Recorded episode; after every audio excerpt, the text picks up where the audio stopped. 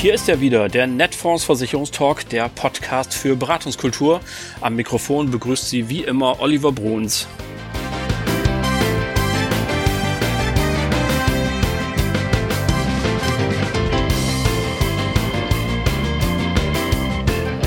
Moin und herzlich willkommen zur neuen Ausgabe vom Netfonds Versicherungstalk. Wir freuen uns, dass Sie wieder eingeschaltet haben und uns wieder gewogen sind. Dankeschön dafür. Das macht Spaß und motiviert uns natürlich. Allen, die uns heute zum ersten Mal hören, hat ein ganz besonderes Willkommen. Ja, nachdem wir nun vor zwei Wochen unsere erste Netfonds Versicherungstalk Praxisshow hatten, Sie erinnern sich vielleicht, da gab es alles zu den neuesten Trends im Gewerbegeschäft. Was haben die Gewinner des letzten Jahres gut gemacht, etc. etc. Hören Sie gerne noch mal rein haben wir heute wieder einen Talk. Und dazu begrüße ich natürlich einen ganz besonderen Gast. Ähm, ohne ihn säße es nämlich gar nicht hier.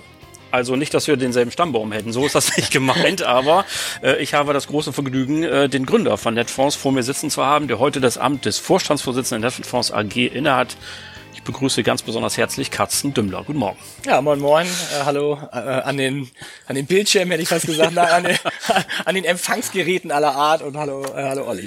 Genau, an den Empfangsgeräten. Also äh, Carsten, das ist gute Sitte, dass wir hier beim Netfonds Versicherungstalk äh, auch uns immer der Person so ein bisschen nähern wollen und äh, bevor wir dann natürlich zu deiner Funktion als Vorstandsvorsitzender kommen, Du bist 1965 in Hamburg geboren, wurde mir zugerufen ja. und dein Vater ist Oberstudienrat gewesen. Ja. Da wird man als Sohn doch eigentlich Lehrer. Wie konnte das passieren, dass du Kaufmann wurdest? Äh, ja, genau. Also er war sogar Ober Oberstudiendirektor. Falls er das hören sollte, würde er mich nämlich sonst korrigieren. Also er ist nachher dann Schulleiter gewesen. Okay. Ähm, ja, das, ich hatte familiär eigentlich zwei ähm, Stränge und das von väterlicherseits war in der Tat also ein ziemlich lehrerbelasteter Strang, mein Großvater auch.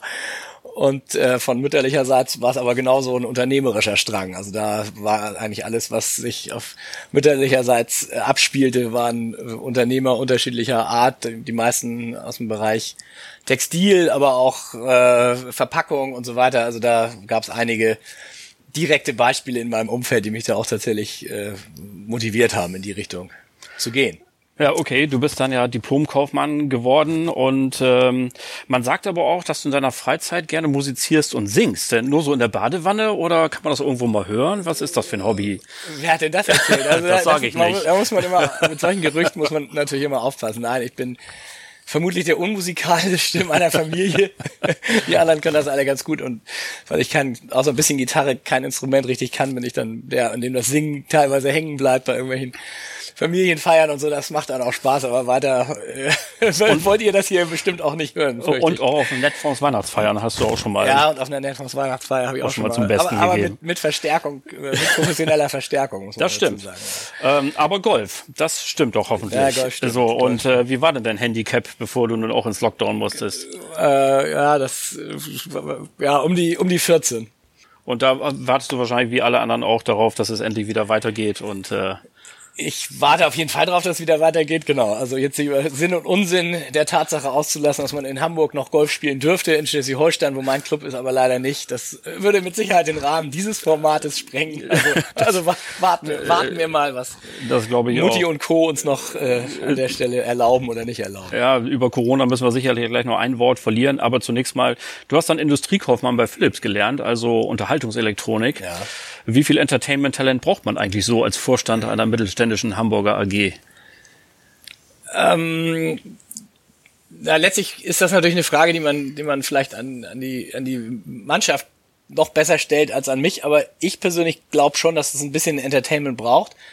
Ähm, natürlich nicht im Sinne von ständig irgendwie rumrennen und allen Leuten Witze erzählen, ähm, aber ich denke schon, dass ein wesentlicher Teil meiner Aufgabe tatsächlich darin besteht, ähm, die, die Gesamtstimmung ähm, auf einem Level zu halten, dass alle mit Spaß äh, zur Arbeit kommen.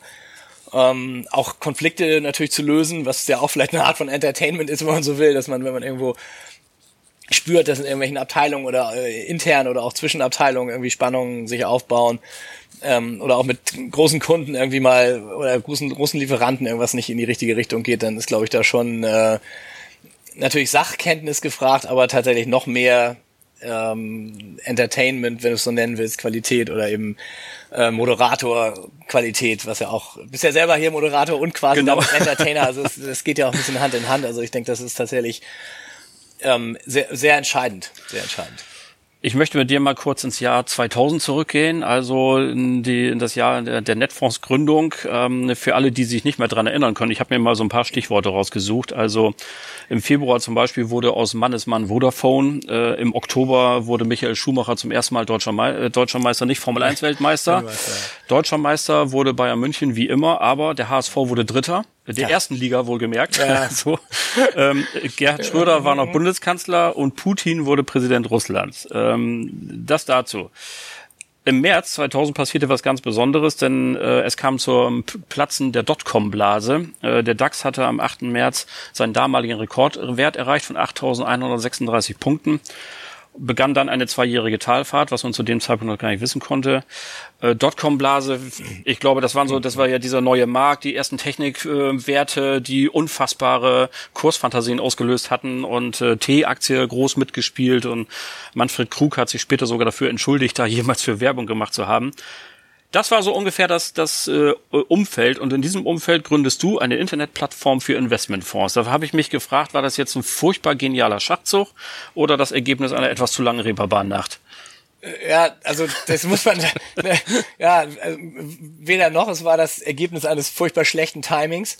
Äh, aber das, wir sind im Grunde genau in den ähm, Schweinezyklus reingeraten, der letztlich natürlich auch zum Platzen von Blasen führt, dass eben äh, kurz vor Ende eben unheimlich viele Leute auf Züge aufspringen, von denen sie im Prinzip vorher noch gar nicht wussten, dass es sie gibt. Also kurz, wir haben natürlich vor ähm, 2000 ja schon äh, die, den Grundstein für Netfonds gelegt. Als wir dann fertig waren, oder sofern eben Technik überhaupt fertig wird, aber irgendwie ein einigermaßen verkaufsfähiges Produkt hatten, da platzte dann die Blase, aber die Entscheidung, das zu machen, ist natürlich genau in diesem Hype gefallen, ähm, als wir eben mit Investmentgesellschaften gesprochen haben, die uns da vollmundig von wirklich äh, Fluren mit Wäschekörben, mit Eröffnungsanträgen berichtet haben. Und deren ganzes Problem war, wie nun diese unglaubliche manuelle Antragsflut zu bewältigen ist. Und äh, das war eben das, was uns damals äh, motiviert hat, da eine online basierte Lösung äh, zu schaffen und da war natürlich eben vom Platzen der Blase A natürlich sowieso keine Rede und B war das auch absolut nicht eingepreist. Also im Gegenteil, ähm, da hatten wir natürlich ganz tolle Bewertungen am Anfang von Netfonds, als es, als der Dotcom Hype noch im Gange war und dann ist es ja alles ziemlich schnell den Bach runtergegangen und dann begann natürlich in der Tat auch eine kleine Durststrecke, die äh, auch nicht so richtig Freude gemacht hat. Aber am Ende säße ich nicht hier, wenn wir sie nicht dann auch überwunden hätten. Zur Jetztzeit kommen wir nachher noch, äh, wie sich das äh, Baby dann entwickelt hat. Aber zunächst einmal, wenn wir, wir machen ja hier einen Versicherungstalk und deswegen müssen wir auch mal äh, die Erinnerung ein bisschen weiterführen. Im Jahr 2004 hat sich dann ja Netfonds eben die Versicherungssparte dazu genommen. Und ähm, wie ist es denn dazu gekommen? Warum hat man gesagt, wir verbreitern uns da? Es hätte ja auch eine reine Investmentfirma bleiben können. Hätte, also wenn ich das jetzt erzähle, dann wirkt das irgendwie alles ein bisschen ungeplant, aber am Ende sage ich jetzt einfach mal die Wahrheit, es hilft ja alles nichts. Dafür könnt ihr ja dann auch vielleicht direkt mit dem CEO sprechen, respektive ihn hören. Also stumpf war, war es einfach so, dass es immer mehr vorkam, dass unsere Kunden im Investmentbereich einfach irgendwie davon ausgingen, dass wir mit Sicherheit auch Versicherungen würden abwickeln können und in den Umschlägen mit den Investmenteröffnungsanträgen fanden sich einfach zunehmend Versicherungsanträge. Ach. Ähm, ja, und dann haben wir immer gesagt, also was ja echt keinen Spaß macht für einen Kaufmann ist, Geschäft zurückzuschicken und zu sagen, also ich, ich könnte jetzt hier äh, Geld verdienen und dem Kunden auch noch was Gutes tun, weil sonst hätte er das ja nicht zu uns geschickt und kann es aber nicht, weil wir leider äh, die entsprechenden Vertriebsverträge nicht haben und wir deswegen kein Versicherungsgeschäft machen können. Und das war tatsächlich der Auslöser zu sagen, Mensch, irgendwie also mehr als die Abstimmung mit den Füßen der Kunden, dass sie uns nun Dinge schicken, wo sie noch nicht mal eine Cottage-Zusage für hatten, weil wir hatten es ja gar nicht offiziell im Programm. Äh, mehr geht ja nicht und dann äh, ja, sind wir auf die Suche gegangen nach jemandem, der dann auch tatsächlich Ahnung von Versicherungen hat, denn das war ich nicht und auch meine damaligen Kollegen waren es nicht. Und ja, so kam dann äh, Olli Kieper und auch sehr schnell dann der Lars Lüthans ins Spiel. Aber der, der Auslöser war tatsächlich, dass, dass wir nicht wussten, wohin mit den Versicherungsanträgen, die bei uns in der Post eingingen. Und jetzt so zurückblickend ähm, ist denn, ähm, Achtung, äh, kleine Fangfrage, aber der so ja. viel Spaß muss sein, die Versicherungssparte, hässliches Entlein oder heimliche Geliebte? Ähm, der Fall an die Fangfrage, nein, also ich, was heißt heimlich? Nein, ich, ich denke schon, dass, dass ähm, da muss ich insofern gar nicht aufpassen, weil das kann ich auch gerade raus beantworten. Ich glaube, dass so wie, wie Netfonds aufgestellt ist, dass die, sich die Frage insofern nicht stellen darf, weil wir wollen ja nun die 360-Grad-Sicht und wir wollen dezidiert ja ähm, Dienstleister für, für alle wesentlichen Finanzprodukte sein, die Sinn machen, wo man also mit der, mit der Leistung, die wir bringen, die ihr im Grunde kennt, ähm, von IT, Großhandel, Fachsupport und so weiter, alle, also alle Finanzbereiche, in denen diese Leistungen Sinn machen, da wollen wir sie auch anbieten und da gehört Versicherung absolut selbstverständlich mit dazu.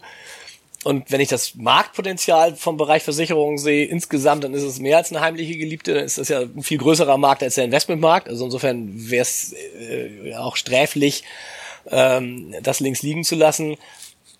Ähm, das mit dem mit der ungeliebten oder hässlichen Endline oder wie du es genannt hast, ist ja höchstens äh, wird höchstens mir unterstellt, weil ich ursprünglich selbst eben aus der Fonds-Ecke komme. Und fachlich kenne ich mich mit Investment einfach besser aus als mit Versicherungen. Aber ähm, als CEO äh, sage ich, dass wir insgesamt zwar im Fondsbereich äh, noch größer sind als im Versicherungsbereich, aber es gehört für mich absolut zusammen. Und das Potenzial, äh, ja, wie ich schon gesagt habe, ist sicher erheblich. Und ich glaube, jeder, der mich hier in Netfonds intern kennt, weiß auch, dass ich da durchaus auch ein Fable für den Versicherungsbereich habe.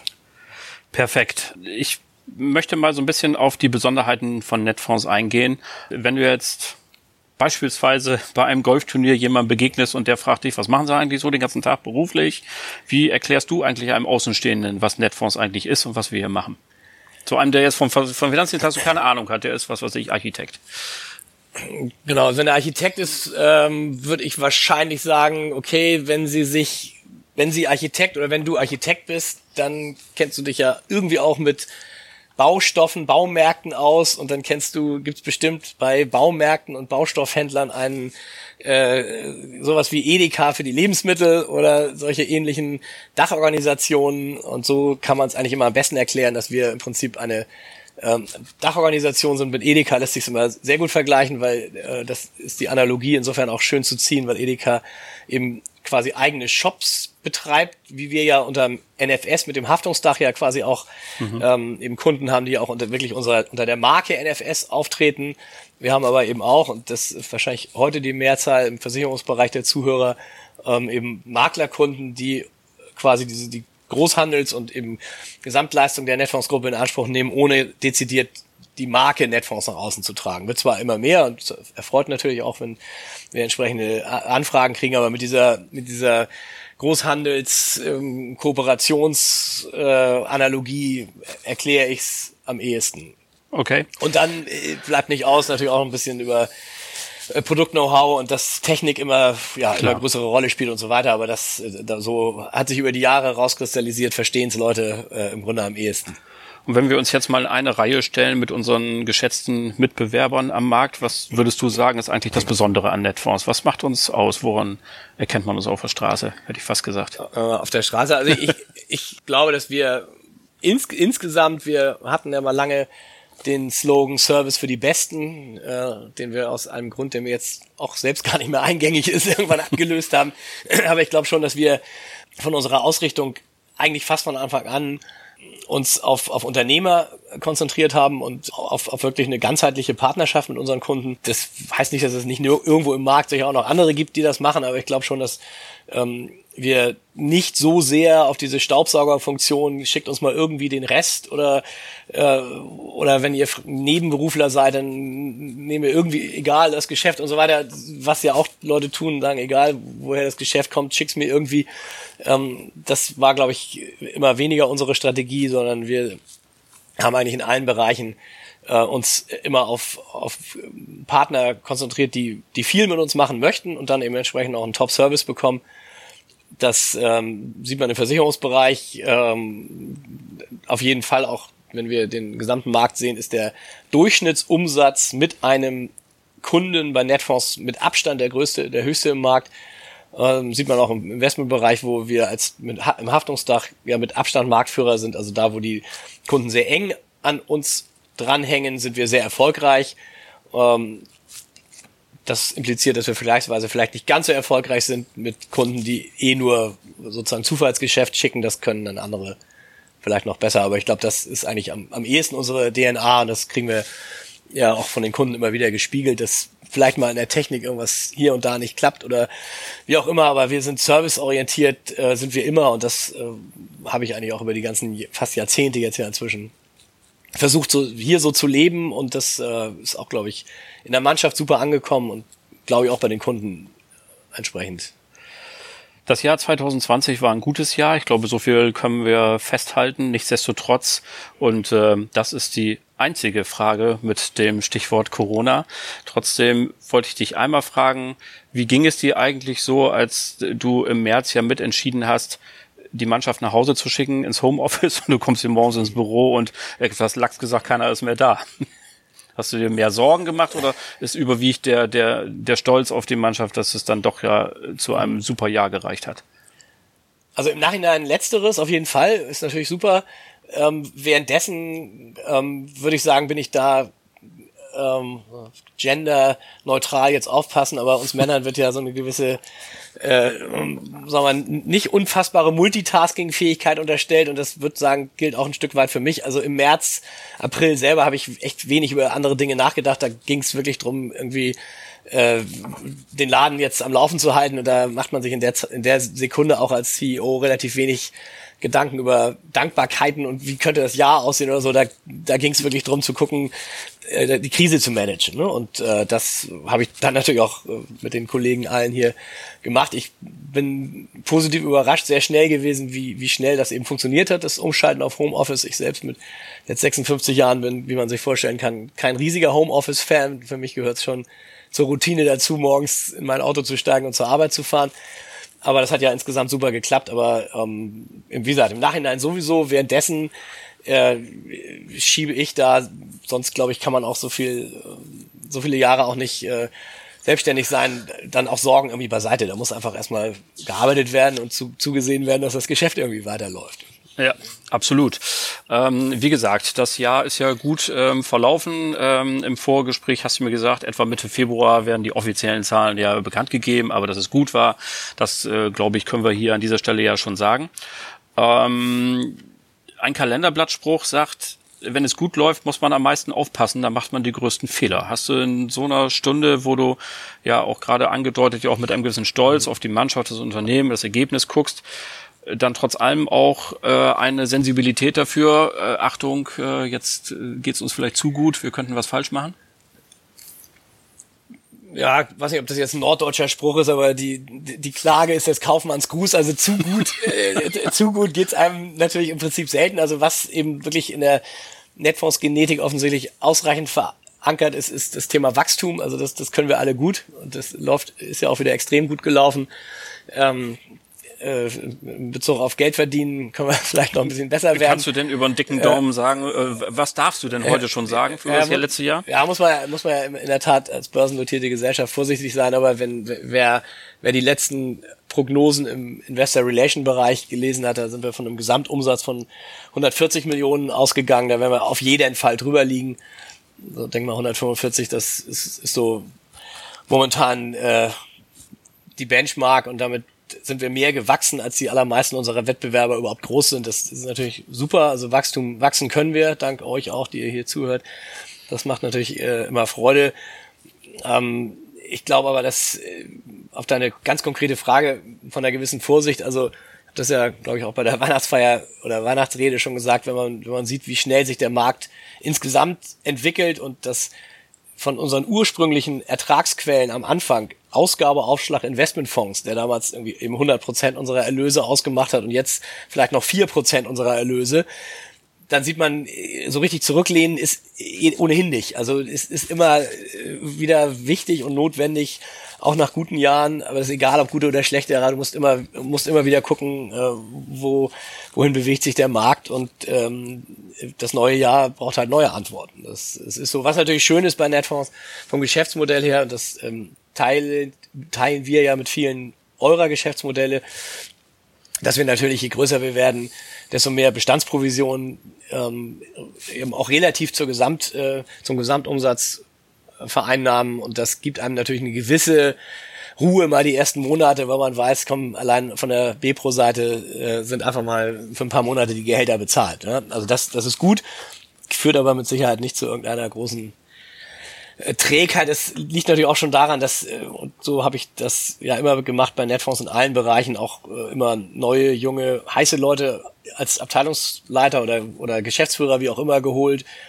Und die sorgen schon dafür, selbst wenn ich jetzt persönlich vielleicht nur wieder mal sagen würde, nun ist auch mal gut für, für ein, zwei Jahre, da kommt auch von unten, wenn ich so sagen will, unten jetzt nicht, ihr wisst, wie es gemeint ist, ist ja, ja nett gemeint, weil ich, die, die, das macht ja Spaß mit den Leuten, die wollen ja von sich aus auch wieder in ihren Bereichen Gas geben und da sind wir, glaube ich, noch weit davon entfernt, da jetzt irgendwo selbst, irgendwie in Selbstzufriedenheit zu verharren.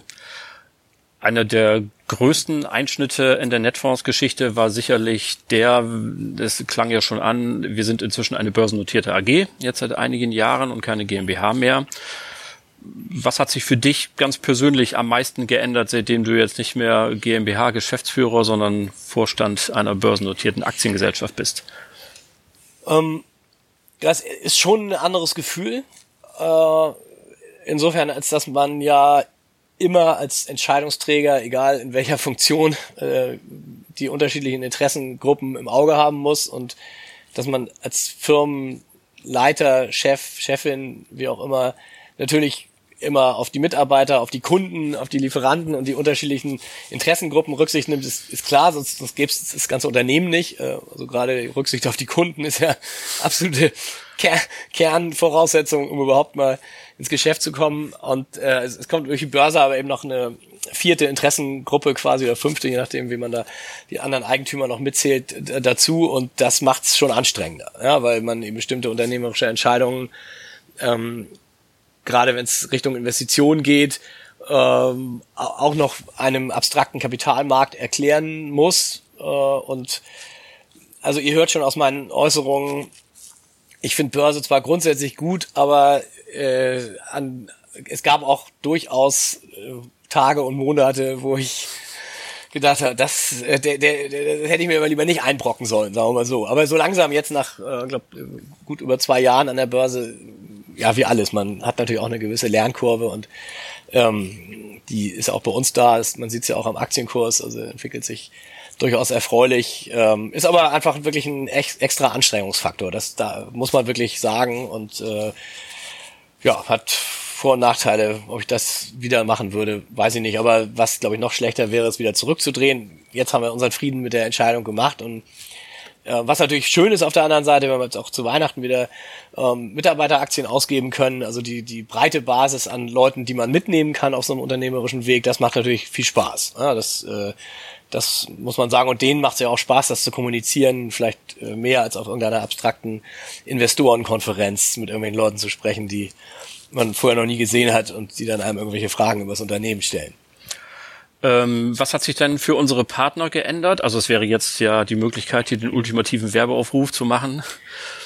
Ja, grundsätzlich, das äh, klar, das wäre auch traurig, wenn ich es nicht sagen würde. Das sage ich ja schon seit Jahren. Grundsätzlich, äh, wenn ich selber Netfonds-Partner wäre, würde ich mir ja ein paar Aktien hinlegen. Ja, wie viele, das hängt sicher auch vom äh, persönlichen Geldbeutel und vielleicht überhaupt von Investmentpräferenzen ab. Aber ähm, jeder, der natürlich bei uns Aktionär ist, ist auch in, in bestimmten Reportings dabei und kriegt natürlich einfach ähm, noch Einsichten in die Firma, die gerade gerade als Kunde und, und Lieferant ne, eigentlich interessant sein müssten, sollten, ja, das äh, und äh, dass man zusätzlich mit seiner eigenen ähm, Arbeit ja auch noch den Aktienkurs positiv beeinflussen kann, an sich eine gute Kombination. Also von daher ähm, ich würde mir sicher wünschen, dass das noch mehr Leute nutzen. Es, es, es, werden auch immer mehr. Also wir sehen das ja, weil wir ja Namensaktien haben. Da ist aber sicher noch ein, ähm, ein bisschen, bisschen Luft nach oben.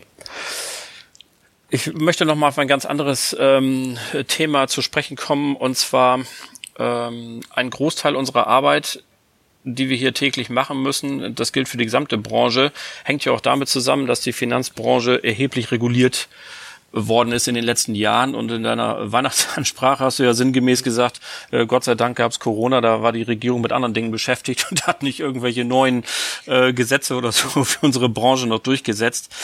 Äh, trotzdem, wenn wir uns mal so ein ganz bisschen ähm, zurücklehnen, es gibt ja auch Stimmen, die sagen, na ja, aber die Branche hat ja vielleicht auch wie keine zweite drum gebettelt, auch ein paar Gesetze zu kriegen so ein bisschen aus einer, der, der Versuch eines neutralen Blicks drauf. Gibt es denn auch irgendwas, wo du sagst, na ja, das nervt mich zwar tagtäglich, aber im Grunde genommen ist es sinnvoll, dass da das ein oder andere vom Gesetzgeber gemacht wurde? Oder sagst du lieber so diese, so eine liberale Einstellung zu sagen, lasst uns doch im Markt machen, wir machen das schon?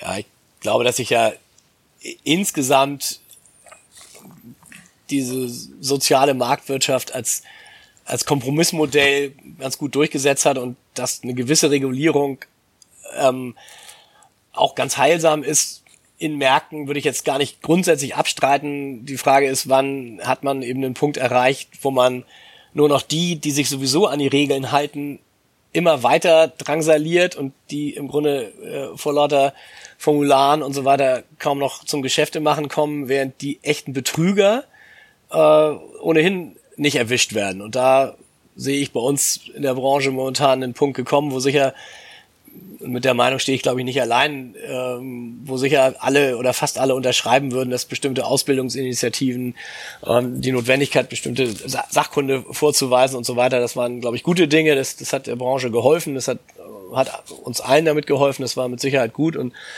ähm, also ein absoluter Wildwest-Kapitalismus äh, und, und völlig ungezügelte Kosten in, dem, in den Produkten braucht auch kein Mensch. Äh, aber wir sind aber inzwischen, glaube ich, an, an vielen Stellen eben an, an Punkten angekommen, ähm, wodurch immer mehr Regulierung das Ganze inzwischen kontraproduktiv wird. Ne? Also so, so eine 50-seitige Risikoaufklärung liest eben keiner mehr durch, dann wäre es fast irgendwann besser, man hat gar keine äh, weil dann spricht man nämlich über Dinge, während äh, besser als einem wird irgend so ein Pamphlet auf den Tisch gelegt, wo man eben siebenmal unterschreiben muss und bei der schon spätestens ab der zweiten Unterschrift ohnehin nicht mehr hinguckt. Und da bin ich ein bisschen in der Branche, ist meine persönliche Meinung, haben wir es ein Stück übertrieben. Insofern hoffe ich, dass da äh, nicht noch mehr kommt. Und die Politik zieht ja auch oft die falschen Schritte. Also jeder von euch, auch wenn es jetzt hier der Versicherungstalk ist, wird ja das Thema Wirecard ähm, mitbekommen haben ähm, wenn ich dann jetzt höre, dass der unser lieber Finanzminister äh, anstatt mal ein jetzt ein ganz klares Fehlverhalten der BaFin zu benennen, nun äh, als Schluss zieht, dass die arme BaFin nicht genug Befugnisse gehabt hätte, dann kann ich da als jemand, der BaFin kontrolliert ist, wirklich nur lachen. Also wenn es eine Behörde in diesem Land gibt, die quasi alle Befugnisse hat, de facto zumindest, dann ist es die BaFin. Und äh, wie gesagt, also da muss man jetzt ein bisschen aufpassen, dass man nicht, äh, wie man hier sieht, riesige Betrüger trotzdem durchs Netz schlüpfen lässt, während der, der normale Geschäftsmann, Frau, Treibende äh, ja immer weiter drangsaliert wird. Da haben wir, glaube ich, so ein bisschen den, den Peak überschritten, ist meine persönliche Meinung. Okay, vielen Dank für diese ehrliche Einschätzung. Ähm, du hast es gerade selber gesagt, du bist 56, also ein junger Mann ja noch äh, sozusagen und danke, äh, danke. machst ja sicherlich noch äh, viele Jahre hier. Trotz allem äh, erlaube ich mir, dich zu einem ersten Rückblick einzuladen. Eines Tages wirst du auch du irgendwann Cognac schwenkend in einem großen Schaukelstuhl sitzen und zurückblicken. Ähm, was äh, ist denn bis jetzt so deine Lieblingsanekdote aus 20 Jahren Netfonds?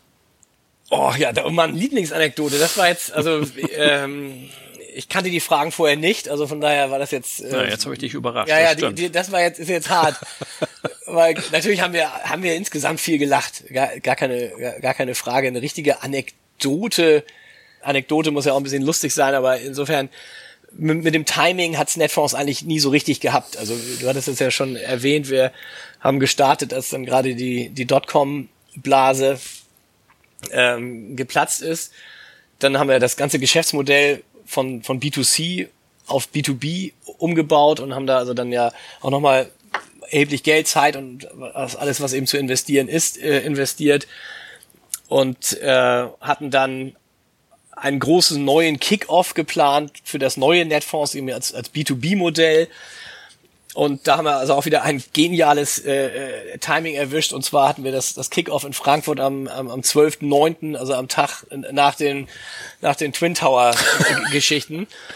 Und wir waren also natürlich vorher guter Dinge und hatten natürlich auch jede Menge auch Zusagen aus dem, aus dem Banking-Bereich und äh, von Leuten, die sich das dann in Frankfurt angucken wollten. Und dann ja, äh, also das, was heißt Anekdote? Also das ist natürlich im Nachhinein dann eben zum Schmunzeln, dass es wieder also grandios äh, daneben ging mit dem Start, weil natürlich wollte keiner nach Frankfurt, weil jeder gesagt hat, na gut, seid ihr in der einzigen deutschen Stadt, die die Hochhäuser hat, wer, wer, wer weiß, wer da als nächstes reinfliegt, ähm, so dass wir also dann auch unseren ähm, B2B-Start anfangs ein bisschen äh, wirklich ohne eigene Verschuldung äh, oder eigenes Verschulden vertorft haben. Also da sind so Dinge, wo man dann im Nachhinein jetzt drüber lachen kann, währenddessen war es natürlich weniger, äh, weniger äh, anekdotisch. Ja, das kann ich mir total gut vorstellen.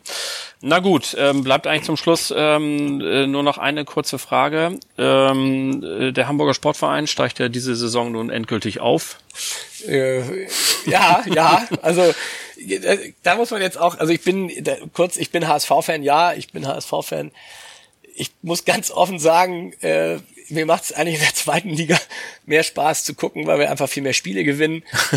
äh, andererseits, wenn man Spiele gewinnt, steigt man dann auch irgendwann auf. Also insofern jetzt äh, an sich ist es mir, um ganz ehrlich zu sein, egal.